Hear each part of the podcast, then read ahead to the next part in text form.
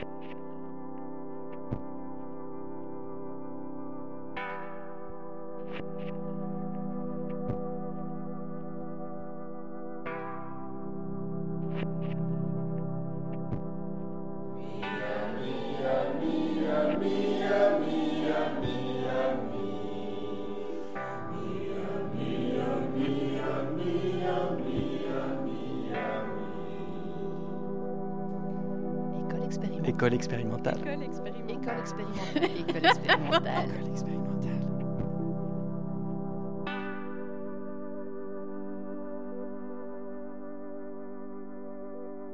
Le 17 et le 18 octobre, l'atelier 210 a lancé son premier week-end d'école expérimentale. En quelques mots, ce projet a pour vocation de ramener au centre de l'apprentissage un savoir empirique et de le valoriser en mettant en avant celles et ceux qui d'ordinaire sont objets d'étude. Un renversement du paradigme actuel. Bienvenue, je suis très émue de voir euh, plein de gens que je ne connais pas. C'est déjà, c'est déjà super en fait de voir qu'il y a des gens qui viennent de, pas mal d'endroits différents. Euh, donc moi je vais présenter, je suis coordinatrice artistique de l'atelier 210 côté euh, danse, performance, théâtre. Je suis coordinatrice depuis maintenant un an. Et l'école expérimentale, en fait, euh, c'est un projet qu'on porte Camille et moi depuis ma compagnie, parce que par ailleurs je suis aussi euh, metteur en scène. Euh, et le 210 accueille euh, voilà, ce, ce projet-là. Je vais laisser la parole à Camille qui va présenter l'école expérimentale et puis rapidement. Mais oui, moi je suis, je suis très heureuse et puis surtout que ça soit avec euh, nos amis de Magma euh, qui vont même se présenter, qu'on ouvre euh, ce- cette première euh, classe pour dire un mot de l'école expérimentale et vous l'avez sûrement lu ou vous avez entendu en parler. Donc l'idée était vraiment, c'est quelque chose qui nous est important avec Léa depuis longtemps dans nos collaborations et dans nos travaux respectifs, de dire que le savoir n'est pas détenu que par un mono- monopole de la pensée, de la science et du savoir avec un grand S, et donc pas simplement par les experts, mais qu'il y a du savoir dans les expériences de vie et dans les trajectoires de vie aussi euh, diverses soient-elles. Et donc l'idée de l'école expérimentale, c'était de partir justement des expériences qui nous enseignent, plus que des expertises euh, capitalisées par certaines et certains. Pour inaugurer ce projet, c'est la SBL Magma qui a été invitée, représentée par Younes, Sarah et Lucie. Magma est une association visant à former des jeunes en journalisme citoyen. À travers ses ateliers journalistiques, ses ateliers d'écriture et ses sessions de slam, la SBL veut mettre en avant à la fois une jeunesse parfois peu écoutée et à la fois une vision du monde porteuse de sens et de changement. Je vais vous proposer de commencer par vous chauffer un peu les mains. Bien, euh, et puis d'activer un peu le crâne, vous pouvez tapoter ou frotter comme vous le sentez vraiment, euh, c'est tout ce que vous sentez euh, de mieux pour activer. Les épaules et le cou.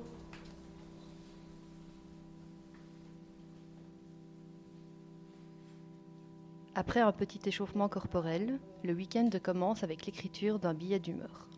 Et après, je peux, si vous y tenez, parce que c'est très court, lire ce que j'ai dit sur le tact. Il faut juste que je retrouve.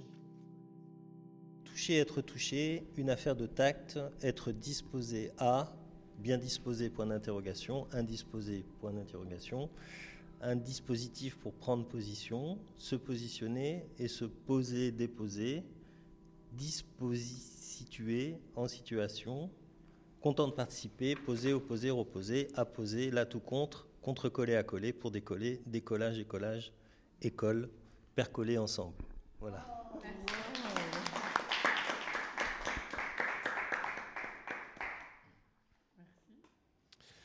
Il est un pays aux multiples cultures et aux multiples frontières où sévit un odieux personnage. Son nom signifie olive dans une langue étrangère. Nous le nommerons donc comme cela par ce billet d'humeur. Pour ce billet d'humeur, pardon. Monsieur Olive prétend détenir la vérité comme bien d'autres avant lui et sur des sujets complexes et divers, mais souvent centrés sur une partie de la population de ce pays aux multiples cultures et aux multiples frontières. Il se gargarise le matin devant la glace de ses saillies mensongères comme il le fait sur des plateaux télé drogués aux faits divers. Monsieur Olive n'aime pas les autres et aime à penser que les autres ne s'aiment pas. Il réinvente l'histoire de l'humanité pour servir sa popularité. Il définit ce qui devrait être ou ne pas être. Mais Monsieur Olive a une particularité. Il stigmatise une population dont son nom est originaire. Monsieur Olive n'aime d'ailleurs pas les noms et prénoms qui seraient étrangers au pays, aux multiples cultures et aux multiples frontières. Nous ne serons pas ici si Monsieur Olive s'aime ou ne s'aime pas. En revanche, il est certain que Monsieur Olive est un con.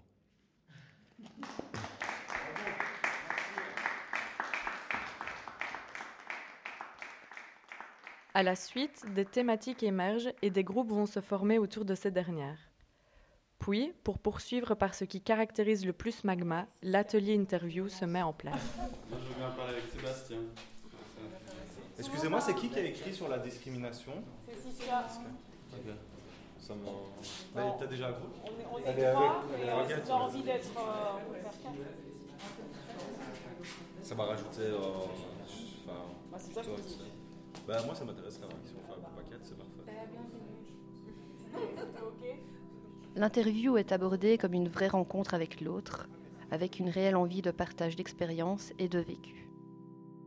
Du coup, moi, j'ai vu Younes euh, interroger Siska et de la manière dont tu l'as interrogé, j'ai aussi pu, moi, adapter ma manière d'interroger, sachant que, et c'est surtout sur ça que je veux venir, c'est que le fait que Siska a commencé en nous lisant son billet d'humeur, du coup, on a entendu une singularité et pas juste, euh, voilà, on, va faire une, interview sur la personne qui a mis comme sujet euh, la discrimination et, et que du coup, c'était hyper intéressant d'entendre vraiment qu'est-ce que toi t'en faisais. Et par exemple, ce qui était très fort dans le texte que tu nous as lu, c'était de dire je suis en conflit entre le besoin d'en parler et le, et le y en a marre d'en parler tout le temps. Et que je trouve que Younes et moi, du coup, dans nos questions à toi, on a été attentifs à comment tu avais envie de placer ta parole, comment tu avais envie d'être interrogé en fait. Et que du coup, moi, j'ai vachement appris hier euh, sur cet endroit-là de comment on peut s'exercer collectivement, par équipe, à un travail d'écoute. Enfin, comment est-ce que tu, tu fais pour rencontrer la personne en dehors de, de- des, des statuts que tu projettes sur l'autre et machin, et qui projette sur toi et tout? Comment tu, tu, crées dans un entretien ce qu'on a réussi hier, je trouve, à faire dans, le dispositif qu'on a fait là Comment tu le. Comment tu. La version, voilà, la, version 1 à 1 ou, ou 1, 1 à 3, comment tu, ferais pour reproduire le dispositif qu'on a fait hier? Enfin, Je sais pas comment dire. Moi, ça m'intéresserait de, pousser la question de, ça, quoi. Parce que la question de l'approche euh, d'un sujet ou d'une personne, machin, je trouve que c'est une très. C'était Vinciane Després qui avait. C'était elle qui avait travaillé sur l'enquête. Comment, en- euh, comment, tu enquêtes, en fait, sans, sans assigner Hmm. Je sais plus quelle euh, conférence c'était. Le slam, moyen d'expression se définissant surtout par ses contraintes, c'est-à-dire un texte personnel, sans accompagnement musical et de 3 minutes maximum, s'est imposé chez Magma comme un merveilleux moyen d'allier l'écriture et l'expression corporelle. Chez Magma, l'accent est mis sur le slam sauvage. Il se passe en dehors des lieux habituels d'écoute afin d'extraire la poésie de son cadre de base et permettre au plus grand nombre d'en profiter ou au moins d'être interpellé par elle. Chacun, chacune est donc pris à partie par cette déclamation inattendue. Divers exercices d'écriture sont proposés à ce moment-là. En partant des thèmes qui ont émergé en matinée, chacun est invité à sélectionner un ou deux exercices afin de faciliter son écriture. Voici ce qui a été amené par Younes. Lister dix mots en lien avec le thème choisi et les incorporer au texte, jouer sur les antonymes et les oxymores, faire des jeux de mots, faire en sorte que la dernière syllabe de sa phrase soit la première de la suivante, ou encore donner à son texte la forme d'un haïku. Je vous donne trois techniques qu'on m'a apprises et que maintenant j'essaye de maîtriser. Je vous dis la vérité, voilà, je ne suis pas un professionnel. Donc, quand on monte sur scène et quand vous allez venir, en fait, il faudrait que vous commencez par un silence. C'est gênant, je sais, mais le but en fait, c'est de regarder les personnes, bon, pas forcément toutes les personnes, mais de prendre un moment de silence pour s'ancrer, comme on a fait l'exercice tout à l'heure, s'ancrer et un petit peu relâcher la pression. On relâche la pression, on commence notre texte.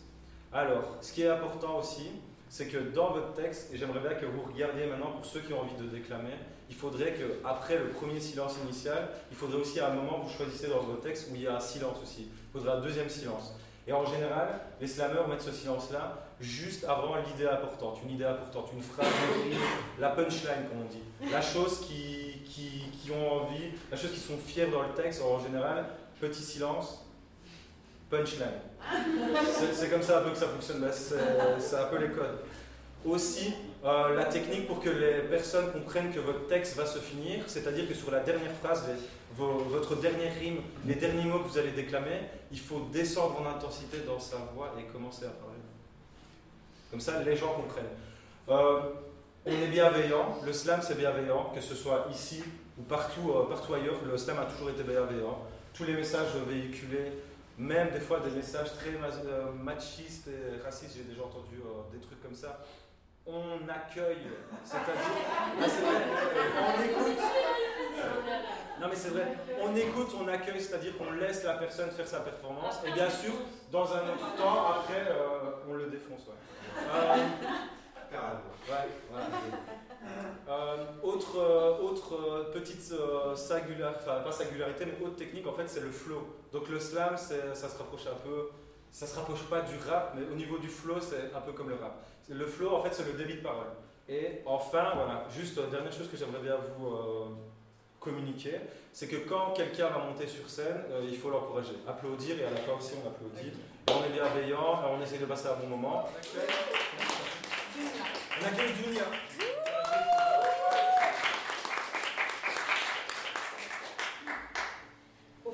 Officiellement, je suis discriminée.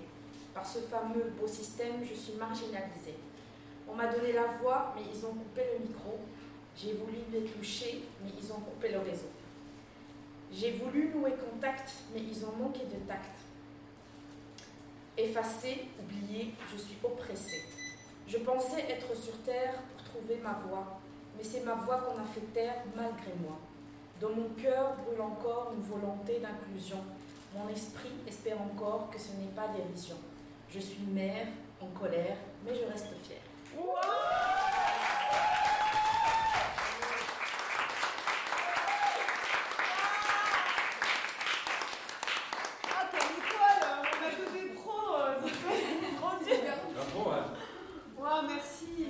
fait plaisir, il y en a qui déclament mieux que le prof, ça c'est cool. c'est l'école expérimentale, comme on dit. Ah oui, j'ai oublié de dire quelque chose, c'est vrai. Quand on a fini, que les gens nous euh, applaudissent, même moi je le fais pas, mais on accueille les applaudissements. Donc on se casse pas, euh, mais je l'avais pas dit de toute façon. Ah, normalement, c'est vrai, ça c'est vrai. C'est vrai que c'est une convention du slam, quand on slam sur scène, on a une bière gratuite. Euh, on va accueillir Amandine maintenant.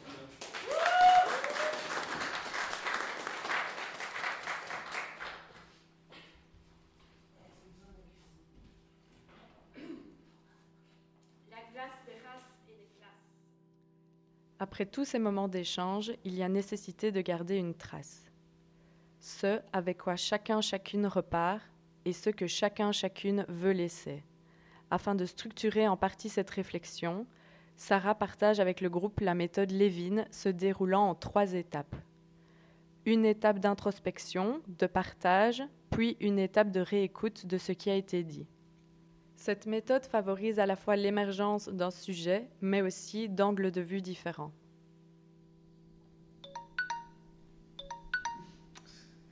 Voilà, la minute est passée. ouais. Euh, je vais passer le micro à Younes, tu commences?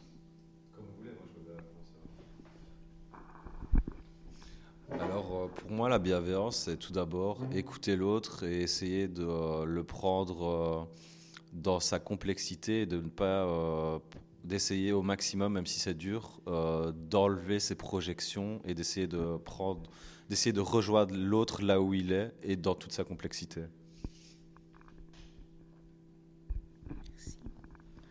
Pour moi, la bienveillance, c'est aussi un accueil.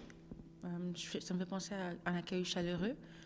Et euh, je pense qu'il faut quand même une part d'empathie ou du moins une envie de se mettre à la place de l'autre pour voir d'où l'autre vient. Et c'est aussi un moment de partage. Euh, moi, c'est un mot avec lequel j'ai un peu parfois du mal, c'est-à-dire, euh, en fait, il y a une part de, de émotionnelle dans la. Alors moi, je, bon, je sais que je me coupe un peu la question de l'émotion, mais en tout cas, ça m'aide. Et que dans la bienveillance, il y a quelque chose de, l'ordre. il y a quand même un tantinet, un truc un, un peu. J'ai du mal à dire, mais moral ou émotionnel ou quoi. Et j'ai l'impression qu'en fait, euh, la bienveillance là qu'on ressent les uns envers les autres, et je pense que vraiment il y en a, euh, c'est dû à un projet politique. C'est dû au projet politique de d'être d'accord, de pas tous être d'accord et de réfléchir, euh, comme disait, être d'accord, de pas être d'accord, quoi. De, composer des groupes qui sont faits de singularité avec des gens et on serait d'accord de pas être d'accord sur certains points, mais malgré tout de se réunir autour de là, par exemple la question du journalisme. Euh, et, de, et voilà, il y, a un endroit du mot bienveillance qui me chiffonne et je sais pas par quoi le remplacer d'autres que j'aime Hein solidarité, euh, je sais pas, c'est pas solidarité, c'est, je sais pas. Donc il y aurait un mot, j'aimerais bien, j'aimerais bien le remplacer par un autre mot, mais je sais, pour le moment je le trouve pas. Toi, tu as une idée, Camille? Ah non.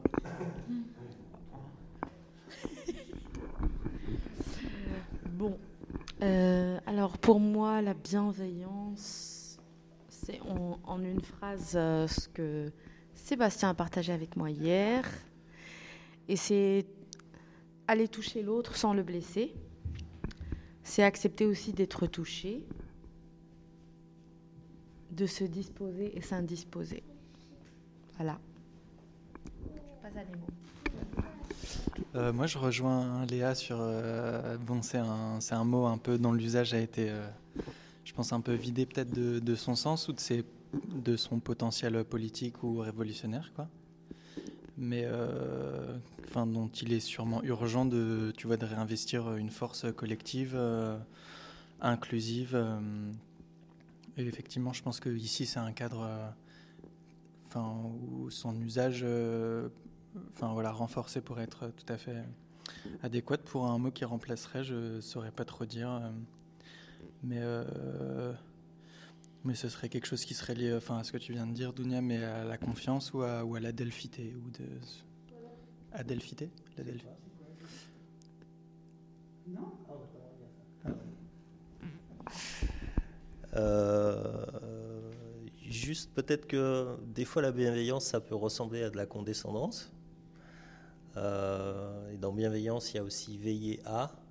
Et euh, je pense que veiller à, ben, c'est faire attention être attentionné aussi, il y a cette idée-là. Et moi, je le vois plus comme ça, comme euh, euh, une forme de, d'attention, mais au sens d'être attentionné euh, à l'autre. Voilà. Et puis, dans bienveillance, il y a veilleur. Donc voilà, c'est aussi être un peu éveillé, bien éveillé. Voilà.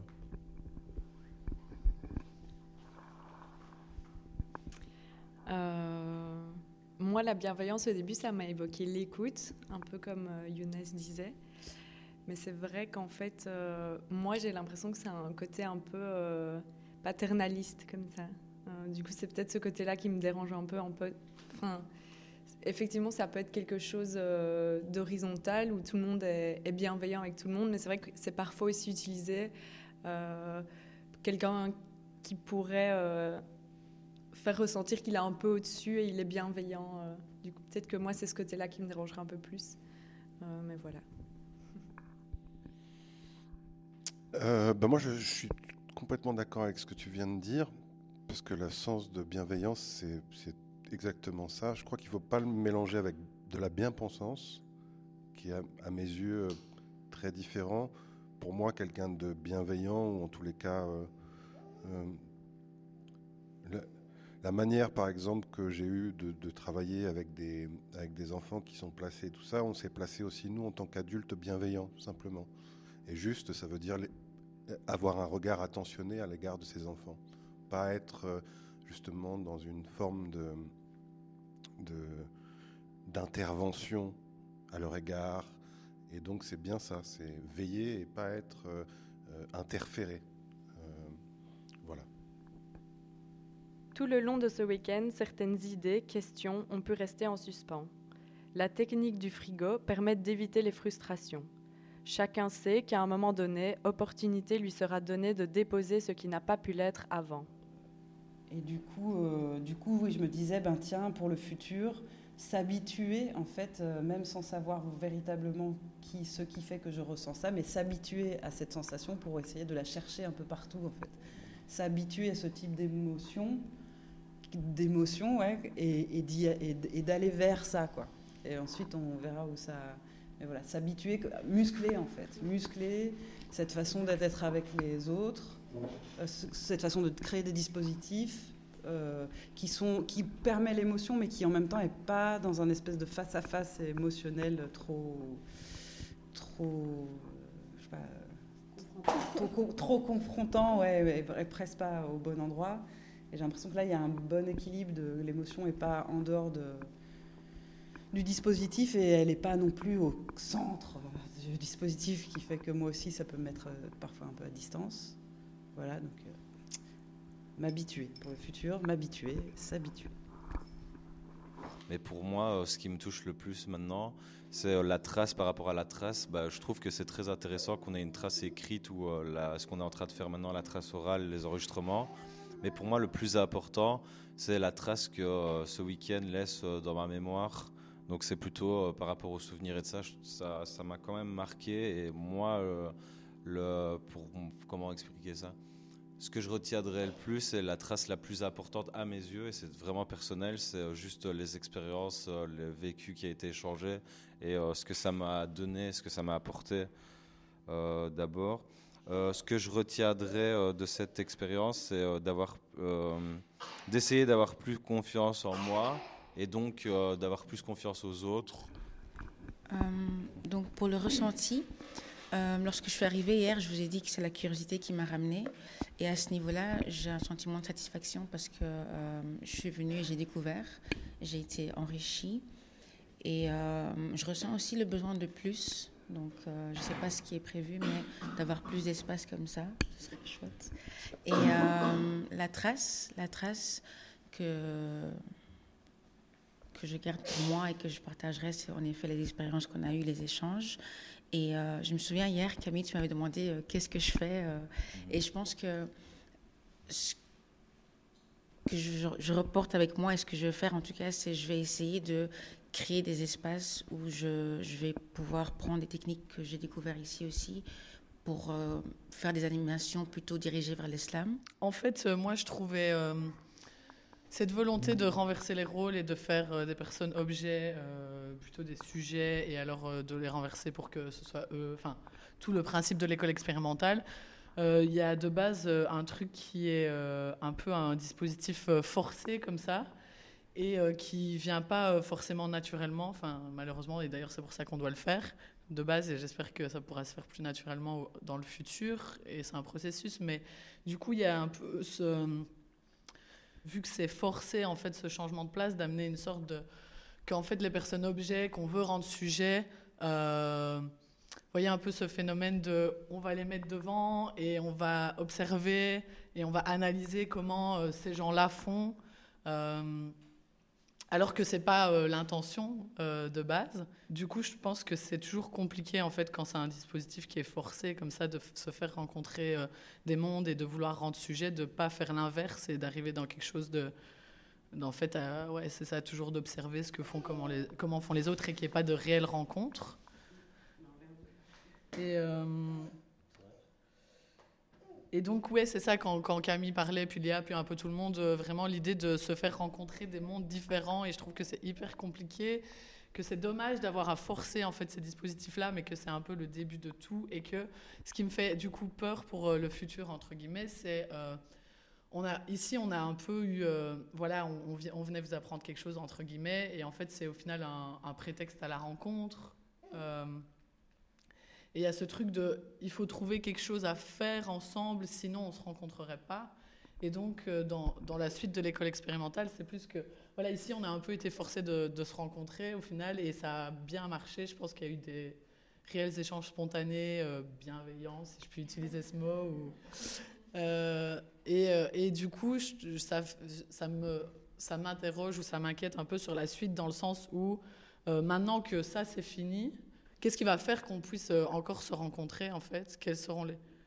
bah, ou pas nous forcément, mais je veux dire quels sont les prétextes en fait pour se faire rencontrer les gens et comment est-ce qu'on s'arrête pas juste à, au prétexte et qu'on construit quelque chose, euh, des vraies rencontres euh, pour construire ou pour ouais juste se rencontrer. Enfin, c'est un peu confus. Non, non, c'est bien.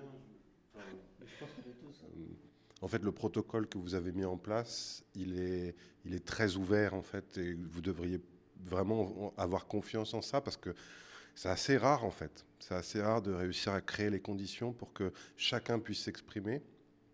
Donc euh, bravo encore, et c'est bien d'ailleurs que tu continues à questionner ça parce que vous allez dans, la bonne direction quoi. Et, et, beaucoup dans le théâtre, je trouve. Euh, voilà, beaucoup on essaye de créer des espaces de discussion et tout ça, et au final on se rend compte qu'il y a souvent une ou deux personnes qui parlent et, euh, et le reste pas trop quoi.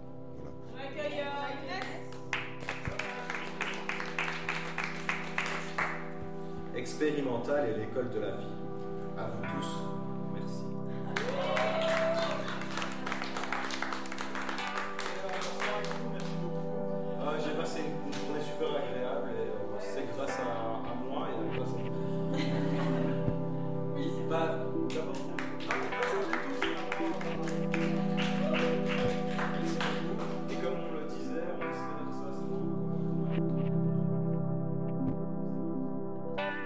École expérimentale, initiée par Léa Drouet et Camille Louis. Podcast réalisé par Lucie Breyer et Lydie Kempener, accompagné par Nemo Camus.